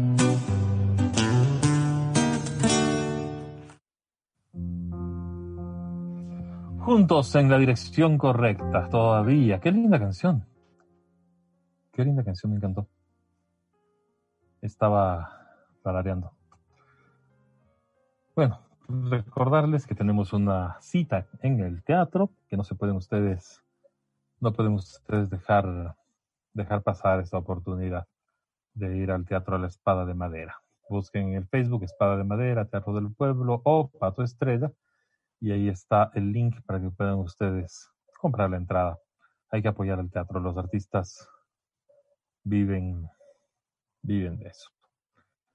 Porque decir que se vive del aplauso funciona, pero también se vive del Kushki. Entonces, pagar la entrada es apoyar a los, a los artistas. Un fuerte abrazo a Silvia Brito, que también reporta sintonía del programa. Y, y nosotros seguimos, seguimos, seguimos, seguimos. Vamos con algo de poesía. Corazón nuevo, Federico García Lorca. Mi corazón como una sierpe se ha desprendido de su piel y aquí la miro entre mis dedos, llena de heridas y de miel. Los pensamientos que anidaron en tus arrugas, ¿dónde están? ¿Dónde las rosas que aromaron a Jesucristo y a Satán? Pobre envoltura que oprimido mi fantástico lucero, gris pergamino dolorido de lo que quise y ya no quiero. Yo veo en ti fetos de ciencias, momias de versos y esqueletos de mis antiguas inocencias y mis románticos secretos. Te colgaré sobre los muros de mi museo sentimental, junto a los gélidos y oscuros lirios durmientes de mi mal. O te pondré sobre los pinos, libro doliente de mi amor, para que sepas de los trinos que da la aurora el ruiseñor. Federico García Lorca, invitado especialísimo del rompecabezas de esta noche. Bueno, seguimos todavía mirando lo que sucede en el mundo. Siempre me gusta revisar un poquito el Twitter para hacer algún comentario también. Y hoy día yo mismo tuiteé una cosa muy bonita de, bueno, muy bonito, una cosa de Jorge Luis Borges, que eso no es bonito, sino que es Borges. ¿Qué dice? Dos personas me han hecho la misma pregunta. ¿Para qué sirve la poesía? Y yo les he dicho, bueno, ¿para qué sirve la muerte? ¿Para qué sirve el sabor del café? ¿Para qué sirve el universo? ¿Para qué sirvo yo? ¿Para qué servimos? Qué cosa más rara que se pregunte eso, ¿no? Maravilloso. Lo voy a repetir. Presten atención. Dos personas me han hecho la misma pregunta. ¿Para qué sirve la poesía? Y yo les he dicho, bueno, ¿para qué sirve la muerte? ¿Para qué sirve el sabor del café? ¿Para qué sirve el universo? ¿Para qué sirvo yo? ¿Para qué servimos? ¿Qué cosa más rara que se pregunte eso? ¿Qué cosa más rara que se pregunte eso? Y bueno, viendo los trending topics de Twitter, de Twitter. El primero aparece como mi sueldo, mi derecho. Y, y claro, los trabajadores de la salud, los trabajadores públicos están otra vez atrasados. Imagínense, los trabajadores de la salud no, no reciben sus sueldos, quienes están ahí en primera, en primera línea.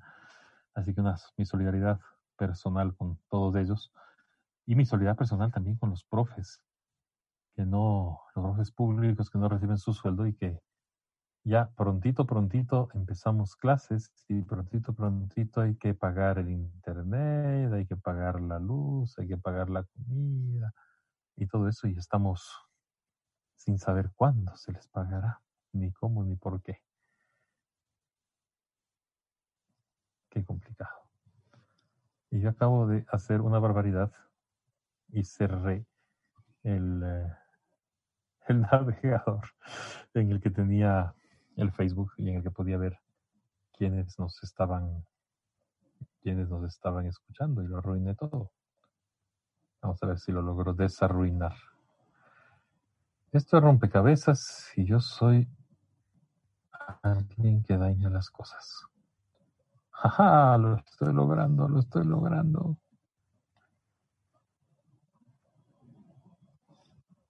O sea, creo. Me falta uno. es la ventaja de tener eh,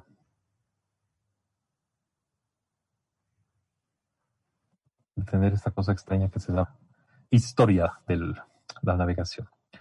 Vamos con una canción. Yo quería poner esta canción por lo siguiente.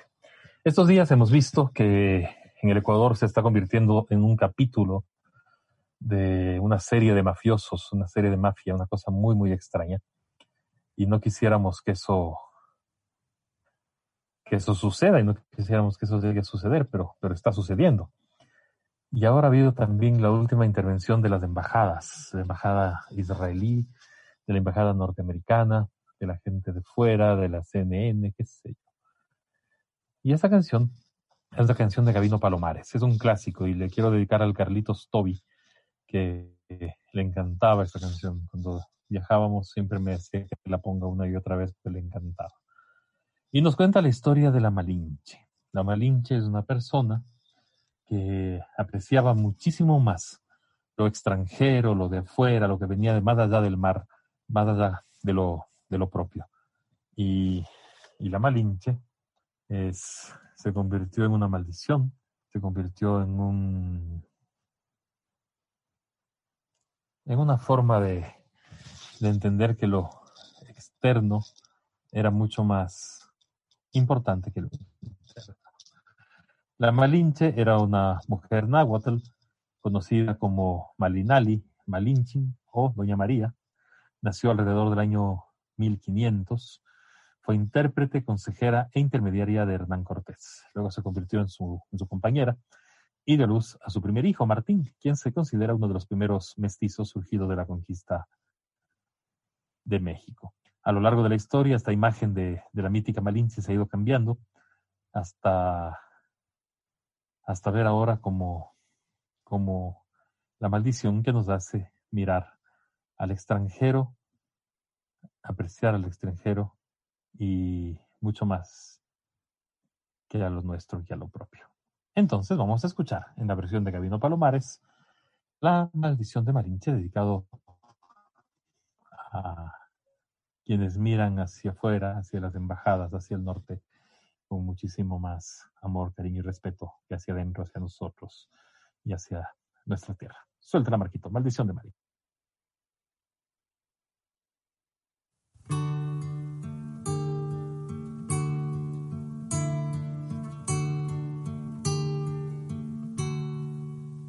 Mar los vieron llegar. Mis hermanos emplumados eran los hombres barbados de la profecía esperada. Se oyó la voz del monarca de que el Dios había llegado y les abrimos la puerta por temor a lo ignorado. Iban montados en bestias como demonios del mal iban con fuego en las manos y cubiertos de metal. Solo el valor de unos cuantos les opuso resistencia y al mirar correr la sangre se llenaron de vergüenza. Porque los dioses ni comen ni gozan con lo robado y cuando nos dimos cuenta ya todo estaba acabado y en ese error entregamos la grandeza del pasado y en ese error nos quedamos 300 años esclavos. Se nos quedó el maleficio de brindar al extranjero nuestra fe, nuestra cultura, nuestro pan, nuestro dinero. Y hoy le seguimos cambiando oro por cuentas de vidrio y damos nuestra riqueza sus espejos con brillo. Hoy, en pleno siglo XX, nos siguen llegando rubios y les abrimos la casa y los llamamos amigos. Pero si llega cansado, un indio de andar la sierra, lo humillamos y lo vemos como extraño por su tierra.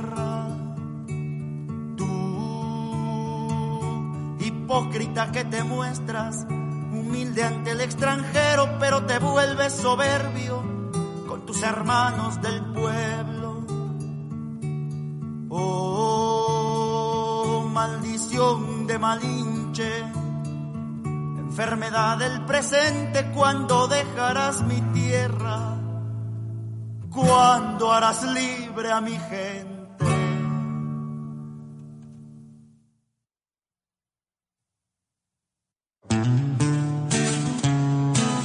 Estás escuchando Rompecabezas con Freddy Peñafiel Arrea.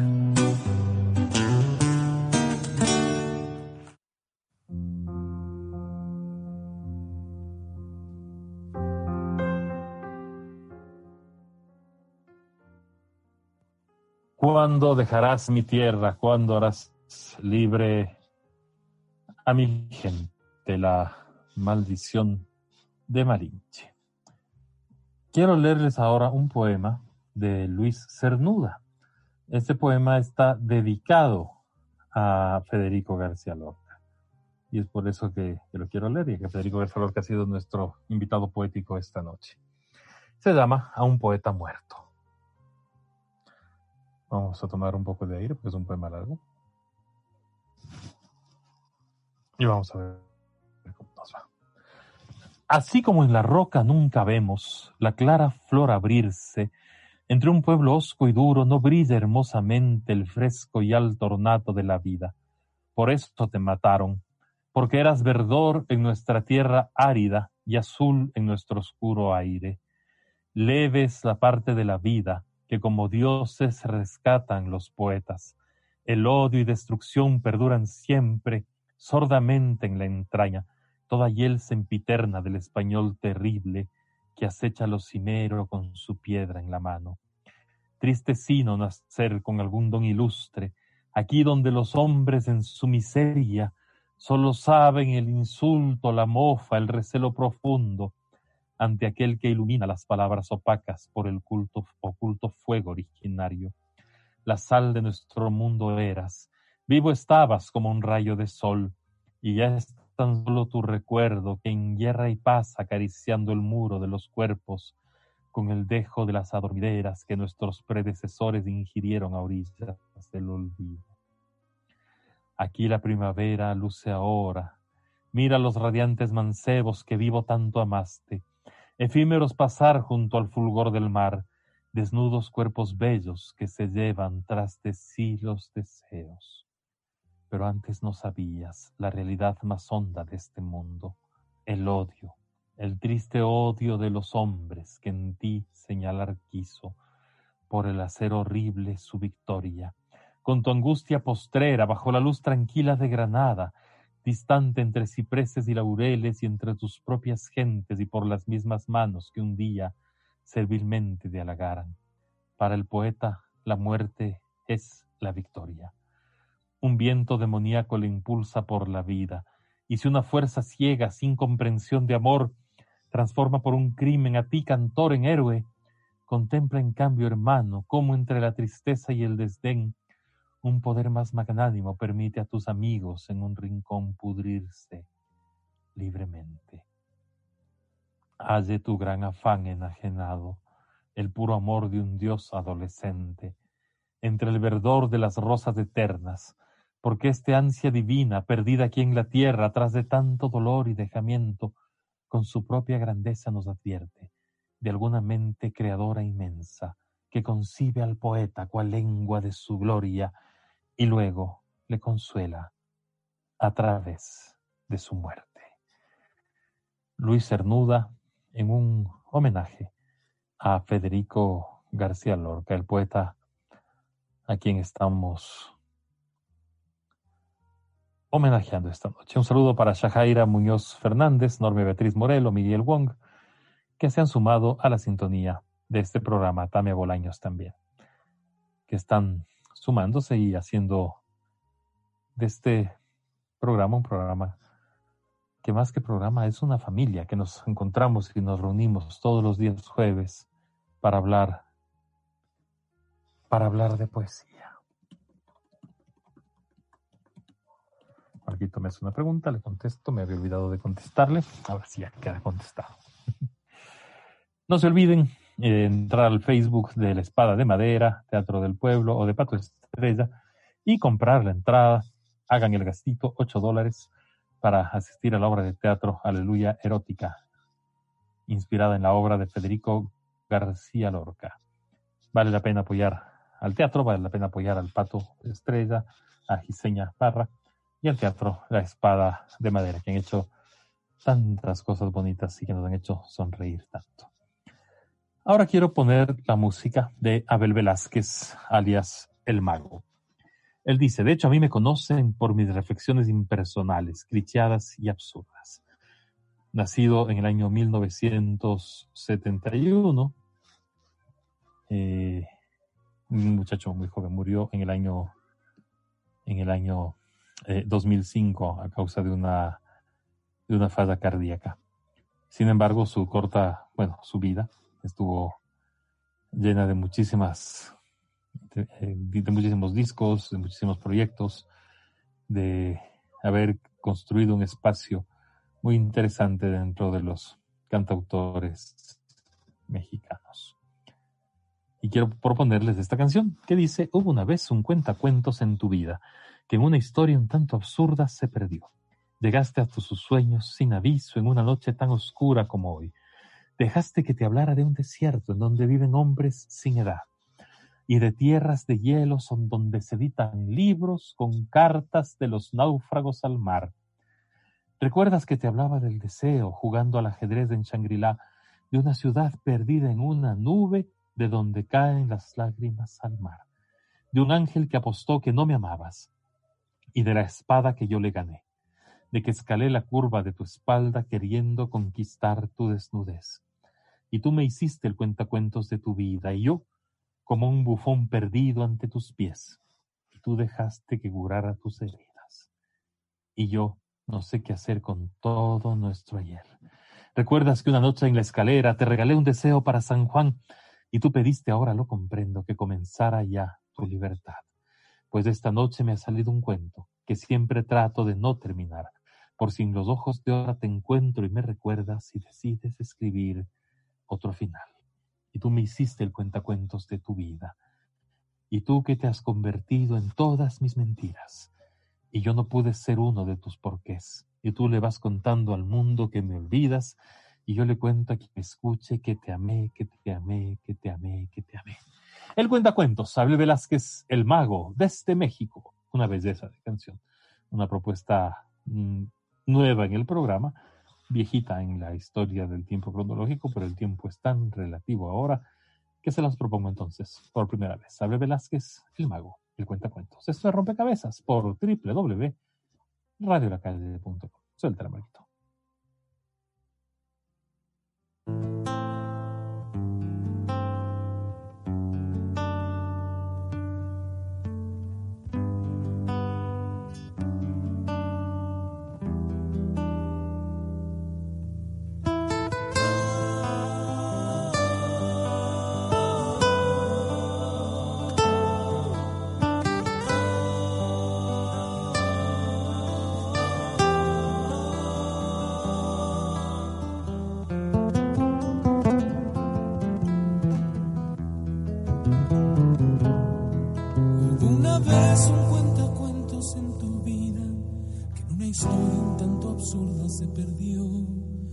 Llegaste hasta sus sueños sin aviso, en una noche tan oscura como hoy. Dejaste que te hablara de un desierto en donde viven hombres sin edad y de tierras de hielo donde se editan libros con cartas de los náufragos al mar. ¿Recuerdas que te hablaba del deseo jugando al ajedrez en Shangri-La? Ciudad perdida en una nube de donde caen las lágrimas al mar. De un ángel que apostó que no me amabas y de la espada que yo le gané de que escalé la curva de tu espalda, queriendo conquistar tu desnudez. Y tú me hiciste el cuentacuentos de tu vida. Y yo, perdido ante tus pies. Y tú dejaste que curara tus heridas y yo no sé qué hacer con todo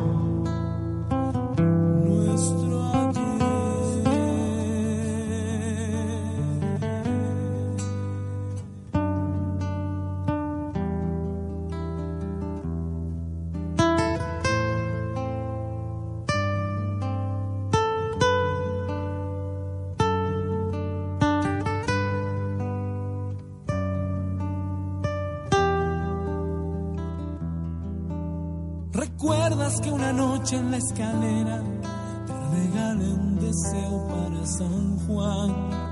Y tú pediste, ahora lo comprendo, que comenzara ya tu libertad.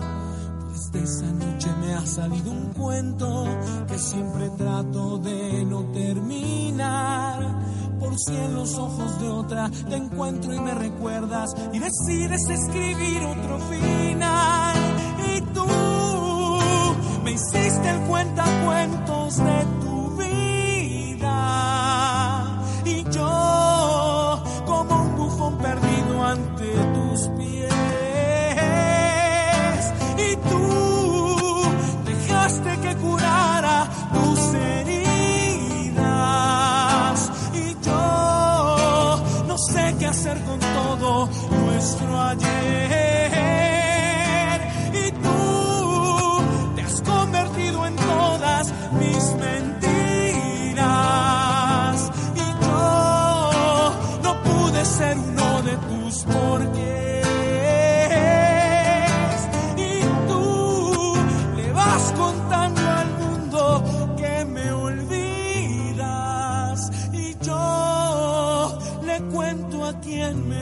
escuche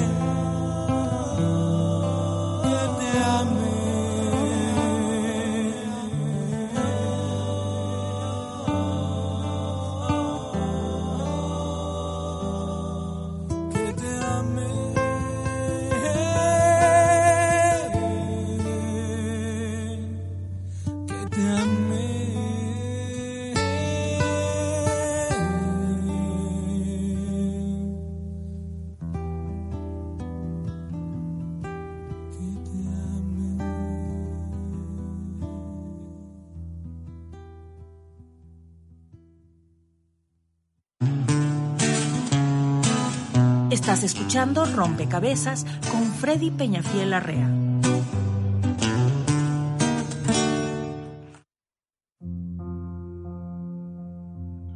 Que te amé, que te amé. Gabriel Velázquez, hermano, qué belleza. Me acaba de llegar un trabalenguas.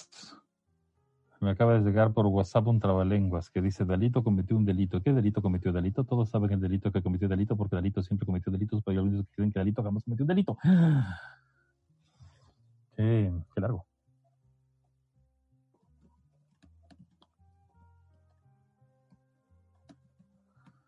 Un ratito, ya les atiendo.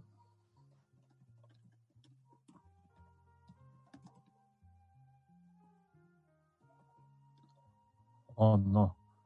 Perdón, mandé a un chat equivocado. Ping. Listo. Ahora sí me voy para acá. Un ratito, por favor.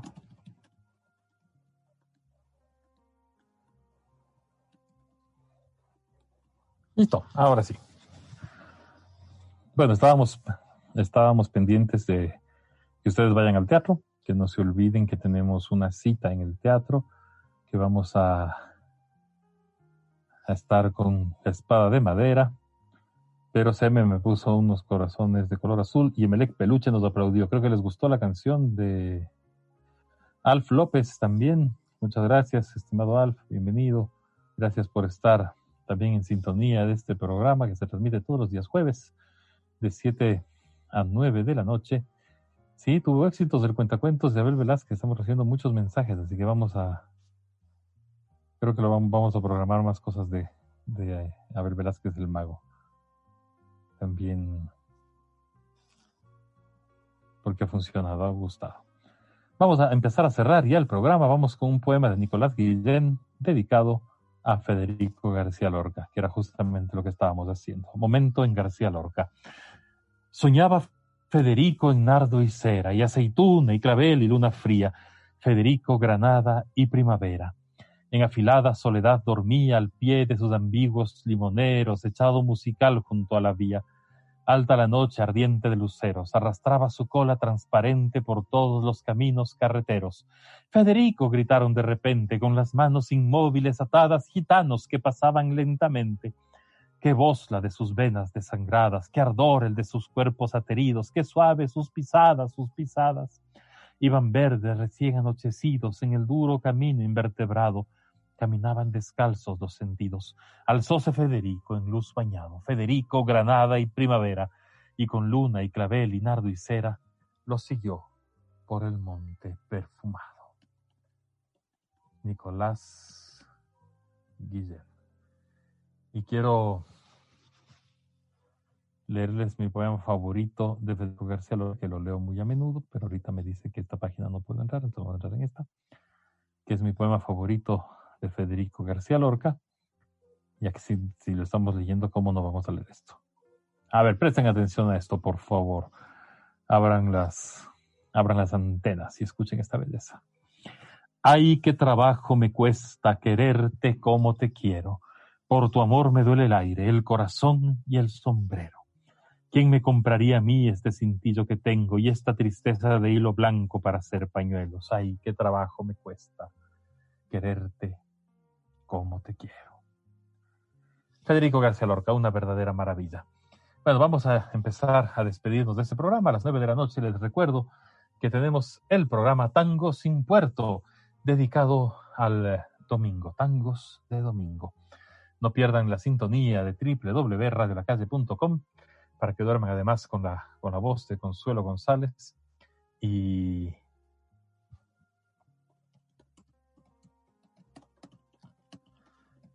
y además con la voz de Consuelo González hablando de tangos, tangos dedicados al domingo, una verdadera, una verdadera maravilla.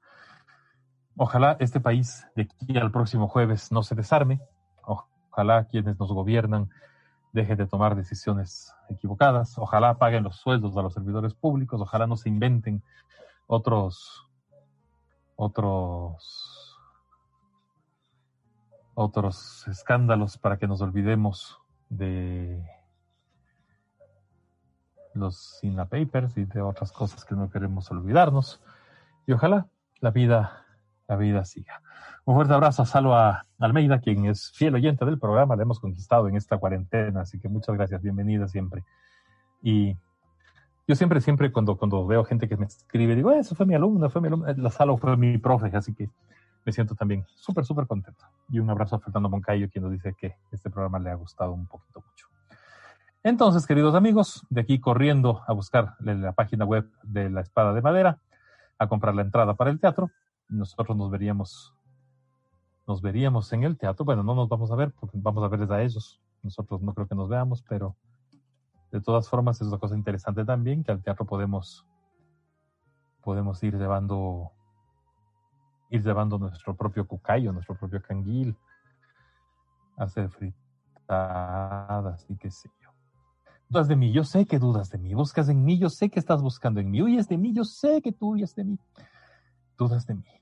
Esa canción se llama Dudas, es de Carlos Varela. Y con eso vamos a cerrar el rompecabezas de esta noche. Soy Freddy Peñafiel Arrea, detrás del espejo, del espejo, del espejo mágico, Marquito Bolaños, dándole a las teclas y moviendo y poniéndonos siempre, siempre en sintonía y permitiendo que este programa llegue donde ustedes desde, desde este encierro.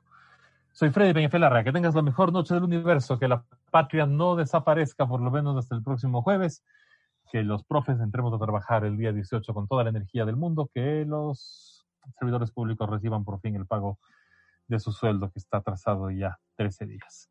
Se acabó este programa. Que sueñes con muchos, muchos, muchos angelitos de colores. Y estamos juntos otra vez el día jueves de 7 a 9 de la noche en esta locura compartida que se llama Rompecabezas. Vámonos a Cuba. Carlos Varela, dudas. Se acabó este programa. Feliz cumpleaños Fidel, feliz cumpleaños Tomás Borges. Hasta el próximo jueves. Chau, chau, chau, chau.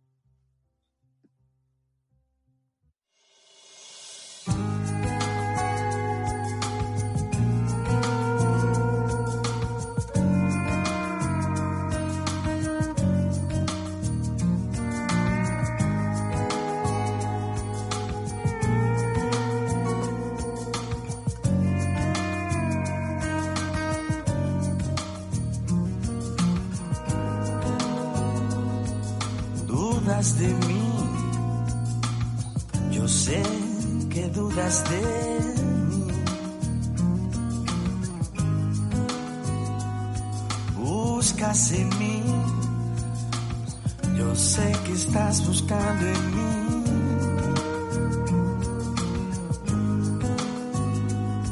Huyes de mí, Yo sé que huyes de mí.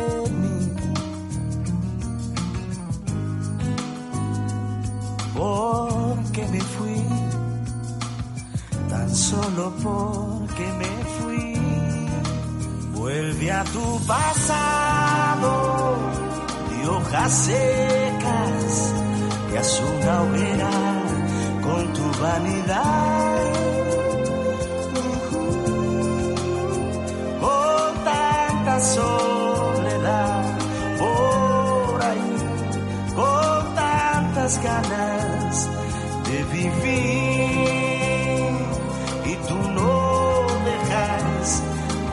de mí. Hablas de mí, yo sé que andas hablando de mí. Porque no fui aquello que soñabas de mí.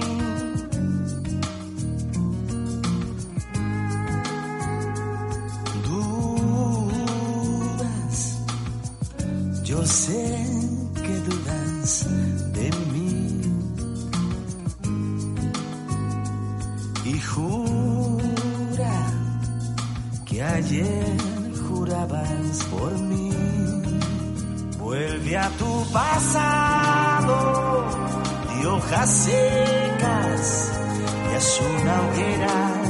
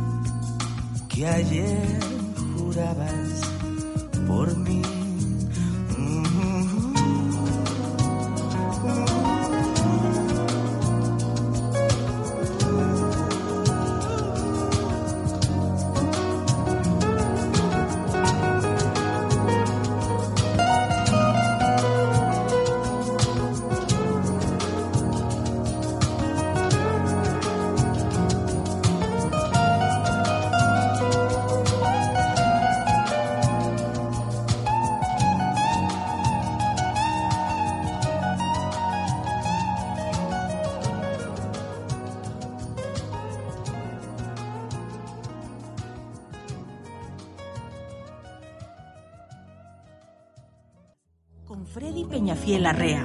Nos escuchamos todos los jueves de 19 a 21 horas por radiolacalle.com. Ir andando sin norte, sin oeste, sin este